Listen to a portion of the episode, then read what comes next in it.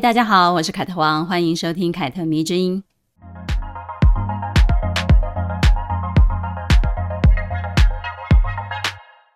录这一集的时候呢，杨紫琼刚在三天前获得了这一届金球奖音乐喜剧类最佳女主角奖，网络上铺天盖地呢都是她得奖的新闻了。我相信大家应该都有看到，还有上台她领奖的时候那个霸气的致辞，应该也是让大家印象深刻的。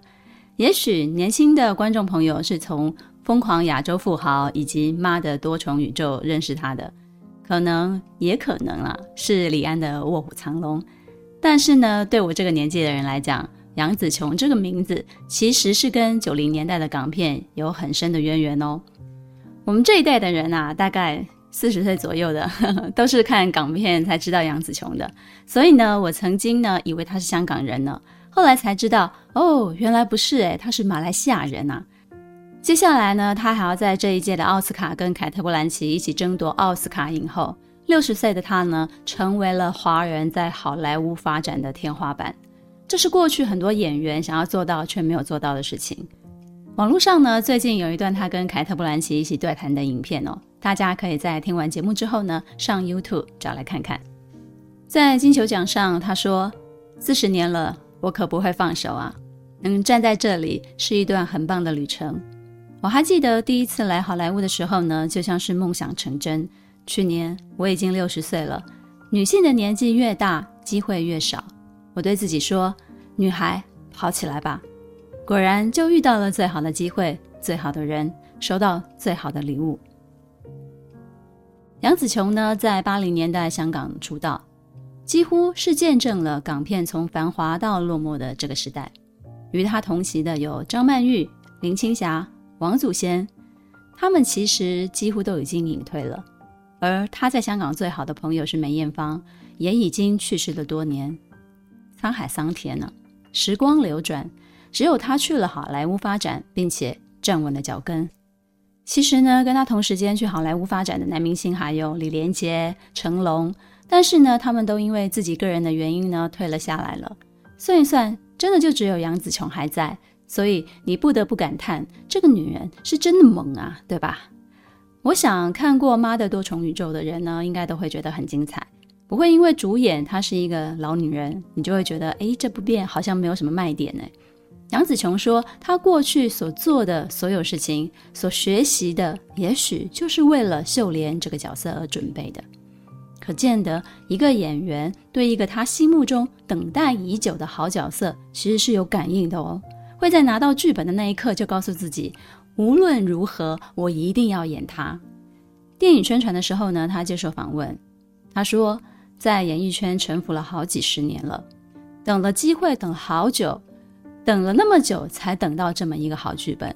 如果能够早几十年来演这一部戏，就可以让大家更早的看到我的实力。他很感慨地说，说到激动处都流下了眼泪了。我在那一刻突然发现，哎，这个女人她是真的非常非常热爱她的工作的。她知道自己是有实力的，但是呢，却苦无机会表现。可是呢，她没有放弃，一直在好莱坞或者是其他戏剧里面演配角，等待真正有人看到她的时候来找她演真正的女主角。可是呢，随着年龄越来越大，他一方面知道自己的机会也越来越渺茫了。但另一方面呢，却又心有不甘，那种心情呢，其实才是最考验、最煎熬的。先不说他年纪这件事情，老是谈女人年纪，我也觉得好烦哦。光是这样子的一个心态呢，其实我觉得就是普通人很难达到的，就是明知道自己的机会越来越渺茫，但是却又心有不甘，而那种心境很煎熬，他却愿意坚持下来。可能很多人在中途就会放弃了。根本都也走不到他这个年纪，尤其是那一句“过去所做的所有事情，所有的学习，也许就是为了秀莲这个角色而准备的”。这一句话简单来讲就是厚积薄发嘛，对吧？要把这碗鸡汤喝下去，其实我觉得都不难啊。我想大家应该也都理解，也都会赞同这样子的一个说法。但是呢，难就难在累积的过程，因为呢，那可能是一条所有人都不理解，然后又非常孤独、非常坎坷的一条路。我想走过这条路的人应该都知道，只能自己告诉自己：“哎呀，坚持下去吧，都走到这了，对吧？”要自己想办法解决自己的自我怀疑。也许很多人可能根本也走不到最后，尝到那一个甜美的果实，实现梦想，或者说最后还是失败了，没有成功。但是呢，其实我永远觉得有走过这条路，总比没有走过这条路来得好。因为只要你走下去，它就是一个机会。坚持了，可能就有可能；但是如果你不坚持，那是绝对没有可能的。那么说回杨紫琼吧，她可能也会帮我们这些女性朋友重新定义什么叫做白富美，不知道吧？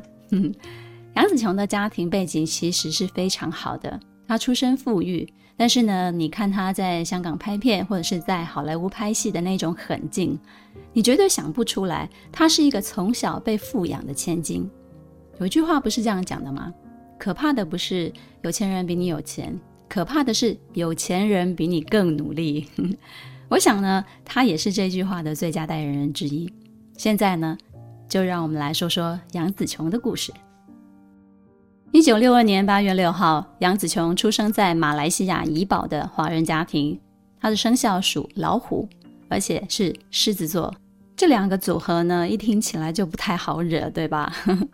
杨紫琼的爷爷呢，杨景坤在三零年代创建了马来西亚晋达巴士公司，而他的爸爸杨建德呢，在英国念法律，学成归国之后呢，就一边当职业的律师，一边帮他的父亲打理他们的公司。杨紫琼的爸爸被册封为拿督，曾经担任大马工商体育休闲俱乐部的主席，以及霹雳福建工会顾问等等的要职。也曾活跃于邳州的马华，是党元老之一。杨子琼呢，非常非常的喜欢自己的爸爸，因为呢，他很开明，给孩子们最大的自由。他从来不强迫他和弟弟要继承他们家的事业，或者是呢，希望呢，他跟他一样，也是当一位律师。他曾经说呢，自己的父亲对他而言是人生中最重要的男人。想必父亲给他的教育。真的就是让他受用了一生。杨紫琼从四岁就开始学习芭蕾了，并且呢，经常登台表演。她对体育的项目也都非常的拿手哦，什么游泳啊之类的。一九七七年，杨紫琼十五岁，她随着她的父母一起到了英格兰，并且住进了寄宿学校去学习。之后呢，她就在伦敦皇家舞蹈学院主修芭蕾舞。但是很不幸的，她的脊柱因为损伤了。导致他没有办法成为一位专业的芭蕾舞演员，于是他就转去修戏剧以及辅修艺术的学科了。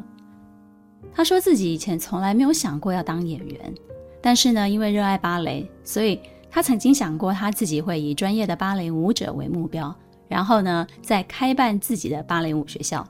结果受伤了之后呢，他最初的梦想也就破碎了。但是命运非常好玩哦。他后来在演戏的时候呢，之所以会决定往女打仔的方向去钻研，是因为他觉得武打跟跳芭蕾好像差不多，就是比划那个比划的感觉很像在跳舞，所以呢，他就这样子很单纯的觉得应该难不倒他，所以说芭蕾的基础给了他的女打仔加了不少的分。一九八三年呢，二十一岁的杨紫琼呢就从学校毕业了，然后就回到马来西亚了。妈妈呢，偷偷的帮她报名了选美。妈妈可能是对自己女儿的美貌非常的有自信，很自豪哦，所以呢，她就对女儿说：“你应该要去选美，所以我就帮你报名了。”她其实也没有问过她。果然，妈妈的眼光是没有错的，她选上了马来西亚小姐，得到了选美的冠军。而这一曝光呢，就为她带来了拍摄广告的机会喽。而且呢，还是跟当时亚洲最有名的两位明星拍摄广告，谁呢？一位就是小马哥周润发，一个就是成龙。他前后就跟这两位亚洲的巨星拍摄了手表的广告，于是呢就被香港的电影公司发掘了，签约成为了一名演员，从此踏入了香港演艺圈。马来西亚小姐出身的杨紫琼呢，其实跟其他港姐出身的女演员是一样的。一开始呢，都是演一些花瓶的角色，比如我们聊过的张曼玉啊，港姐出身的她可是演过很多花瓶角色啊。所以呢，没有意外，杨紫琼的第一部电影演的也是花瓶。她在第一部电影叫做《猫头鹰与小飞象》里面，就是演一个性格非常软弱，总是被学生欺负的女老师。想想有可能吗？然后呢，就等着被男主角拯救哦，就是非常非常传统的戏码。不过，一个属虎的狮子座女孩，怎么甘愿演一个柔弱的花瓶呢？他可能觉得大家都演花瓶，那么把她放在那么多漂亮的女孩里面，他就会没有特色了。于是呢，那个时候连粤语都还说不好的杨紫琼呢，她就决定要转。女打仔的这个戏路了，她觉得打戏看起来好像跟她以前跳舞差不多，啊，前面有讲，所以呢，她可以调整调整，学习学习，应该很快就可以上手了。于是呢，来到香港发展的第二年，她就把一头长头发剪掉了，换成了利落的短发，拍摄了《皇家师姐》这一部戏。她把自己晒黑，然后换成了比较中性的打扮。并且呢，把自己的肌肉练得非常的结实，看起来就是对自己下过狠手的，下过功夫的。前后两部电影的差异实在是太大了，简直让人认不出来。一部是等待被人拯救，一个是要去拯救别人。他为求真实呢，所有的打戏他都亲自上阵，不用替身，付出管就是有回报的。这一部《皇家师姐》直接让他拿下了当年香港金像奖的最佳新人奖。第三年呢，片商就乘胜追击了，也请来了当时在日本非常有名的男星叫真田广之，跟他搭档演出了续集《皇家师姐二》。然后隔了两年，一九八八年，二十六岁的杨紫琼就嫁给了香港的富豪潘迪生。应夫家的要求呢，她婚后马上就退出影坛了。如果杨紫琼因此就进入了豪门贵妇的身份，可能就没后来什么事了吧，对吧？以她那个时候嫁给富豪、结婚、息影，其实是可以说是一个选美出身，来到香港演艺圈发展的女生最好的一个归宿了。很多女孩其实都求之不得呢，很多女生呢也会因此感到满足了。可是对杨紫琼来说，这场婚姻可能只是门当户对而已，因为他的家庭背景也不差嘛，他也是出身豪门的千金啊。但是呢，这场婚姻最终只维持了四年。然后两个人就因为个性不合，和平的分手了。我常常觉得，一个女人离婚的底气呢，很多时候其实是来自于她的娘家的。娘家的人的态度呢，会决定一个离婚的女人怎么看待她自己。可是，如果你想离婚，没有得到家人的支持，其实也没有关系，因为呢，身在婚姻的痛苦，只有你自己知道，你只能自救了。那么四年之后呢，他们和平协议离婚之后呢，三十岁的杨紫琼就复出拍戏了，港片的时代就转啊转啊转到了九零年代了。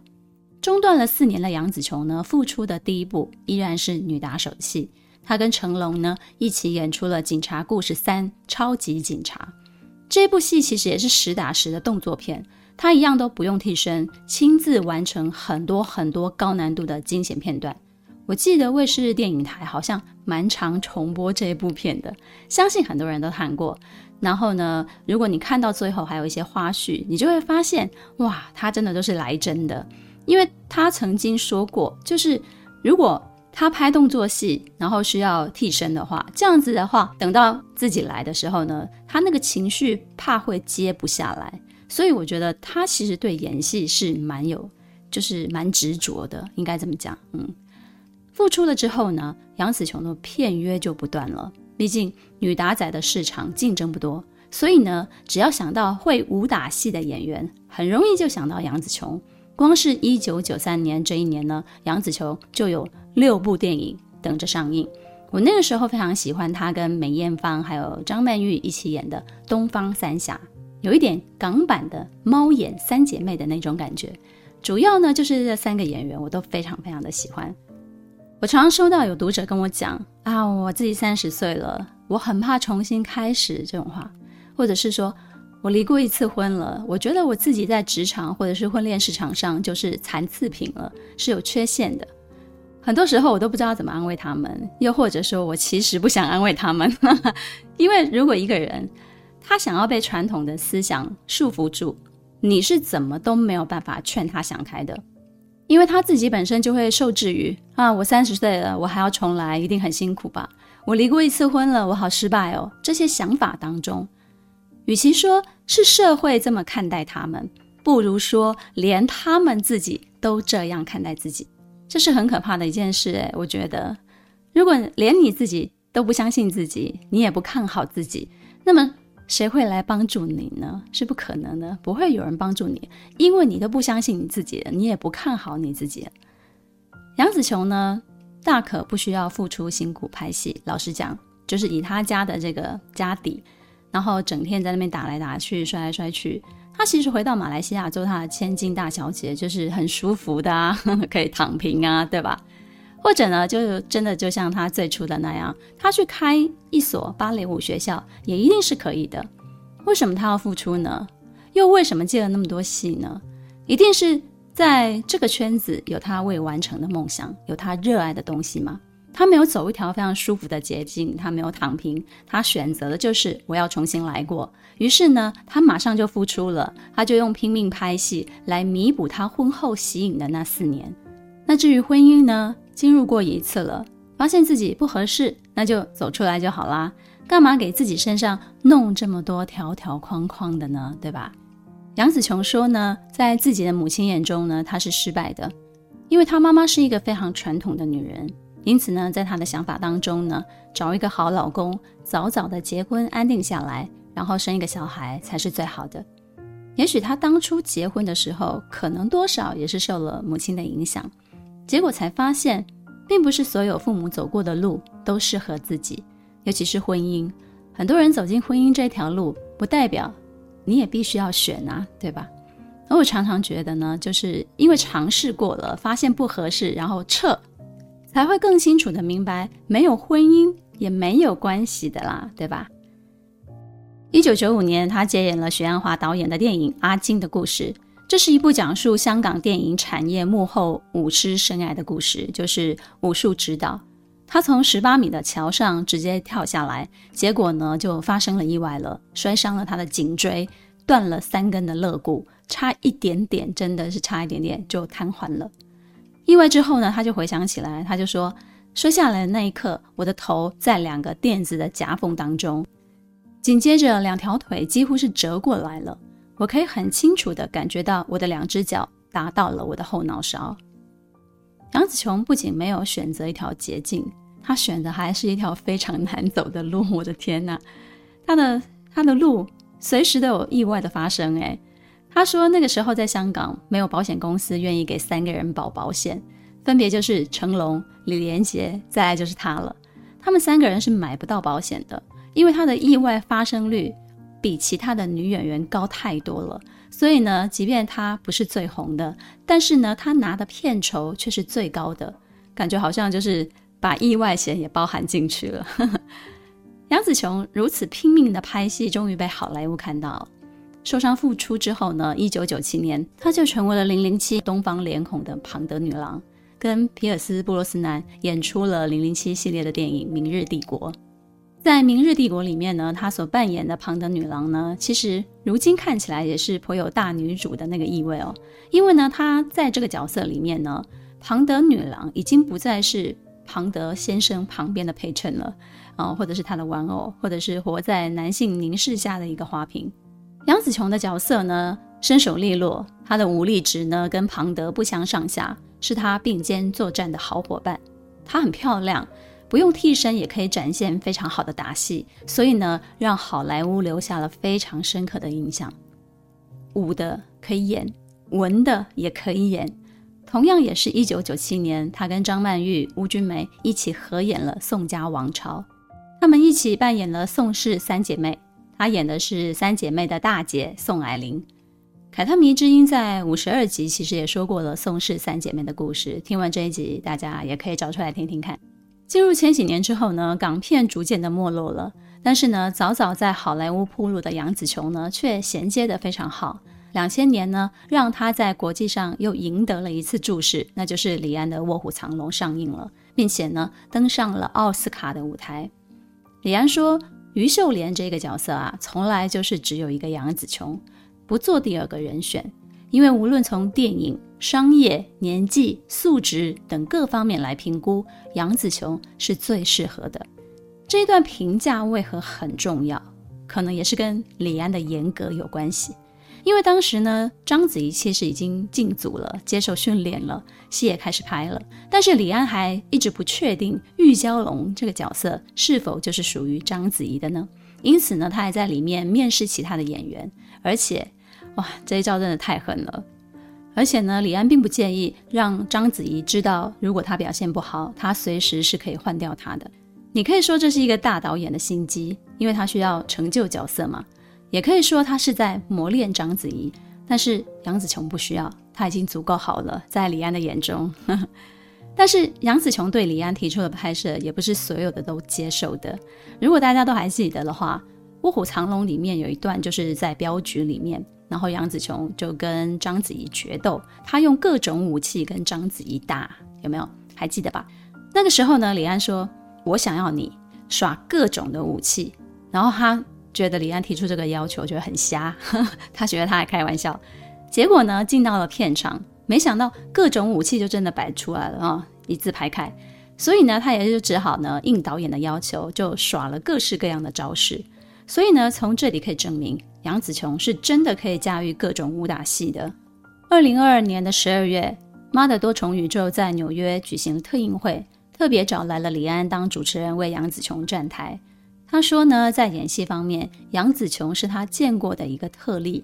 从影多年，已经是国际知名的影星了，但是他的心里，还有他的眼中，还有那一份纯真。他跟小孩一样，对很多事情都。特别特别的好奇，也保持着这个好奇心，就像一辈子在等这个角色一样。这个角色就是指《妈的多重宇宙》的这个角色。《卧虎藏龙》之后呢，奔四的杨紫琼其实就是开始力求转型了。除了动作片之外呢，他其实也希望自己尝试多一点的角色。我对他的非动作片电影印象最深刻的有两部。一部是《艺伎回忆录》，另外一部就是传记类的电影，叫《昂山素姬》。都说三个女人一台戏，《艺伎回忆录》很好看，好看在哪？就是这三个女人分别是杨紫琼、章子怡、巩俐，哪一个不是提起来都是响当当的演技派呢？而且呢，这三个人的气场其实都非常非常的足哦。三个华人血统的演员驾驭日本最传统的艺伎演出，本来也就是是非常考验的一件事啦。杨紫琼呢，确实在片中一看就知道她是有舞蹈功底的，而且呢，她的英文台词也是说的最好的。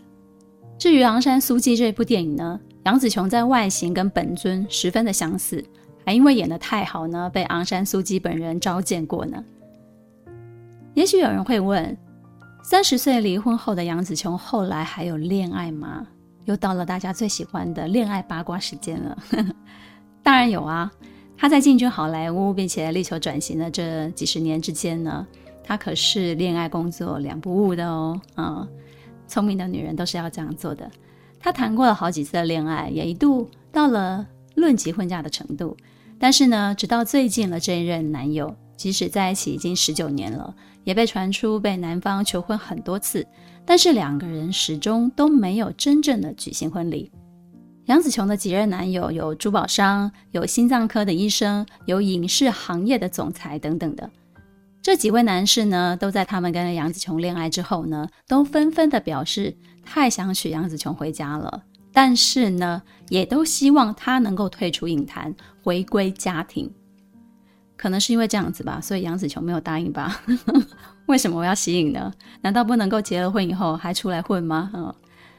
目前呢，这一任男友是二零零四年在一起的，是一个法国人，叫做让·托德。托德先生呢是前法拉利常务董事，比杨紫琼大了十七岁，今年已经是七十七岁了。两个人在一起十九年，传说第二年托德就求婚过了，而且还表明我已经订婚了，我已经跟杨紫琼订婚了。二零一三年，杨紫琼面对媒体的追问，就说会嫁，会嫁，会嫁，并且呢说我们预计。二零一五年会结婚，结果呢，到现在都还没有。大家可能很好奇，为什么不结婚呢？我猜啦，可能对他们来讲，随着年纪越来越大，能够在一起这一件事情，可能比结婚这个形式意义来得更大一点。也就是说呢，能够在一起，其实就是很好的一个结果了。如果你的另外一半就是喜欢在外面挑战自己，你又何必真的把他娶回家，然后关在笼子里面呢？说一件有趣的事情好了，在拍摄《疯狂亚洲富豪》的时候呢，有一场打麻将的戏。剧组可能是因为经费的缘故，所以一直都没有给杨紫琼戴像样的珠宝。结果呢，因为打麻将需要非常近距离的拍摄手部的画面，所以呢，讲求细节的杨紫琼呢，就拿出自己价值连城的真珠宝上场了。他说呢，这样子才能够真正的有富豪的样子。你看，姐就是有经验的，因为姐就是豪门嘛。这件事情在她身上是不是就体现的淋漓尽致了？不过呢，说真的，杨紫琼的形象，不管是荧幕上的还是私底下被拍到的样子，其实都非常很难呐、让人联想到她跟豪门千金是有关系的。她似乎是在用自己在演艺圈的经历，破除大家对白富美的刻板印象，只保留了真正出身富贵人家的那种坚毅以及沉稳。我觉得这还是最好的品质。我觉得她的美在过去的年代并不是最受欢迎的，甚至是有一点不符合主流审美的，有一点不合时宜。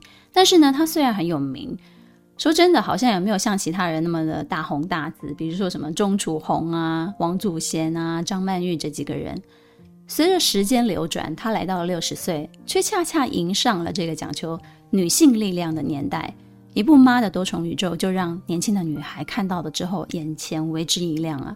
她得到金球奖的那几天，网络上不是有很多她的新闻吗？然后我就特别的在报道下面看了几则留言，我就发现了很多女生都表示非常的欣赏他，并且呢对他驻颜有术感到非常的惊讶，说他美得很自然，身材保持得让人羡慕。所以呢，再一次的证明，维持运动习惯真的是最抗老的保养品。要不然你们以为我要说什么呢？这或许是老生常谈吧。但杨紫琼自己说：“我知道的就是，你越努力工作，你就会越幸运。但前提是你得热爱这份工作。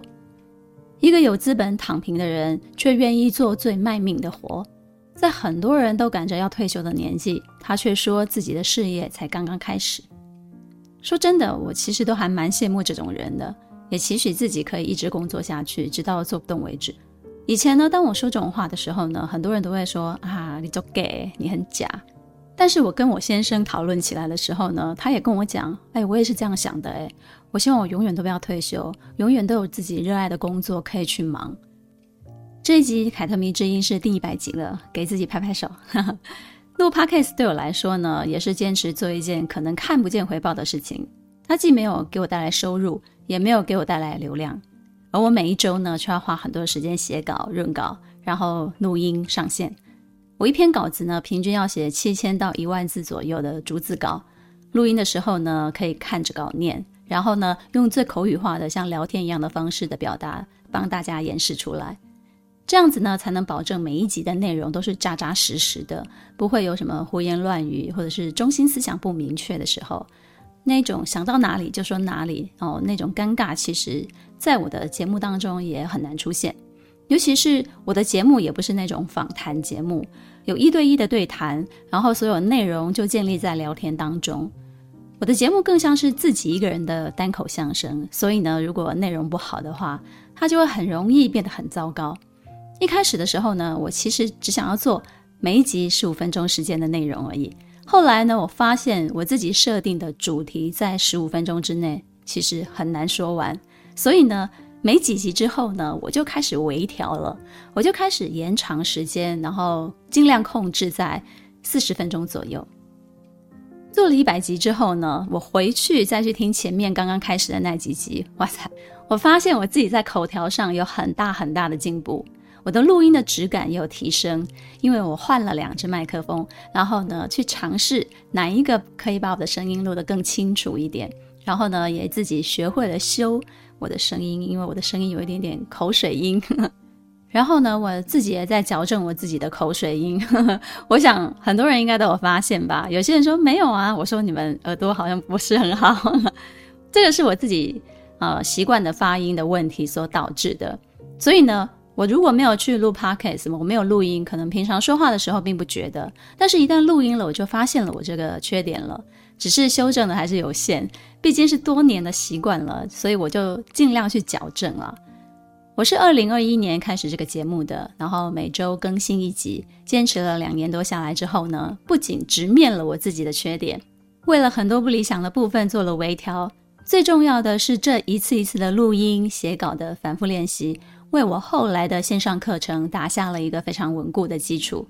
很多人说我讲课的台风很稳。完全看不出来有镜头恐惧症，但其实这些都是要感谢这两年来一百集节目的自我练习。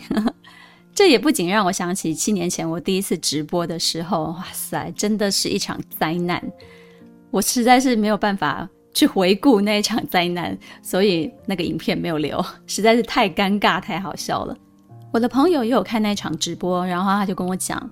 你一直都是用照片跟文字跟你的粉丝读者沟通，是不是还没有准备好要面对镜头说话？实在是很糟诶。然后我就说，你真的是一语中的，我确实是这样子，我就是没有心理准备。那个时候，脸书的直播功能才刚刚开始启用，然后每一个人都跃跃欲试。我曾经以为很简单，其实一点都不简单，好吗？至少对我这种没有准备好就上台的人来讲呢，真的不是一个简单任务。老实说呢，我很受打击，真的是那个时候我真的是很难过。但是呢，既然要做自媒体人，你就要面对这些问题的。所以呢，我哭完了，偷偷躲起来哭完了之后，我就决定我要好好的练习面对镜头说话。有人跟我说呢，除了这些古今中外的女性故事之外呢，其实他最喜欢的就是普通女孩系列。我还真不知道普通女孩是一个系列呢。其实我一开始并没有把普通女孩当做是一个系列在做，只是想说偶尔可以闲聊一些东西。因为我自己是一个普通女孩，所以就用自己的经验分享一些观点。因为我觉得这些观点在我身上很受用，应该在别人身上也是受用的。于是呢，我就把这些观点包装成：如果你是一个普通女孩，可以怎么做？毕竟这个世界，普通女孩还是大多数吧。但是每一个普通女孩也都像璞玉一样，只要经过细心的雕琢，就能够成大器。你说是不是呢？就是一个很好的例子啊。这个时代啊，是一个每一个人都可以上台五分钟的时代，因为社群平台，因为各种可以展现个人观点或者是特色的地方越来越多了。身为女孩的你，其实不需要透过选美出道，也可以在荧幕上表演，然后就可以上传影片，也不需要经过广播员的考试，你就可以自己开设一个 Podcast 节目做播音员。这是一个素人也可以发光的年代，所以呢，你应该要好好的利用起来，去施展一下你的才华，或者是实现一下你的梦想，也可以用来培养自己的副业能力。就像杨紫琼说的那样，你越努力就会越幸运。凯特蜜之音一百集了，谢谢没有放弃的我自己，还有一直支持这个节目的每一位听众朋友们，谢谢你们。凯特迷之音，咱们下次见了。